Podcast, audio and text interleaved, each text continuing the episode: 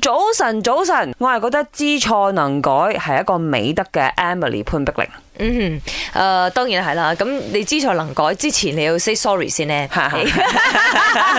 sorry sorry sorry 咁樣答逼啊，咁樣先咧係嚇。打招呼先 啦啊早晨，我係顏美欣。早晨，早晨，我係林德榮。哎係，尋日咧睇到新聞，其實我覺得誒、呃都爆嗯嘅，因為喺未到下晝，大家確定新任首相係邊個之前呢，嗯早晨你可以睇到誒、呃、馬來西亞忽然間就陷入咗一種講 sorry 嘅情緒，嗯哼大家公開都道歉。不斷地公開道歉之前所講過嘅一啲説話，或者做過嘅一啲冒犯嘅動作，嗯我覺得係一件好事嚟嘅。因嗯為畢竟有時候係咪我哋講嘢，梗係會唔小心，即係你冇辦法令全世界人中意你噶嘛。嗯咁有時候你有啲言論可能會唔小心得罪咗某一啲人，咁你係無心之失嘅。嗯 OK 咁趁住呢個時候，你疏開他，咁啊講開佢，其實係一件好事就就冇事啦。係啦，就冇事噶啦，即係認個錯，其實可以解決好多問題呃噶。將一啲恩恩怨怨咧放低化解咗，啊，又有幾難啫，我係發覺好多人都咪係先心？軟嘅。係 係即係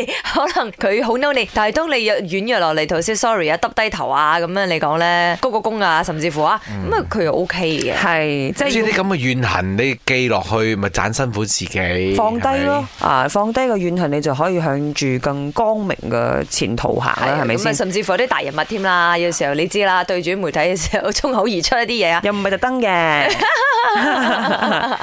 OK，anyway，誒、都呃睇到新聞有啲 update 啦。如果真係講關於公開道歉咧，新聞誒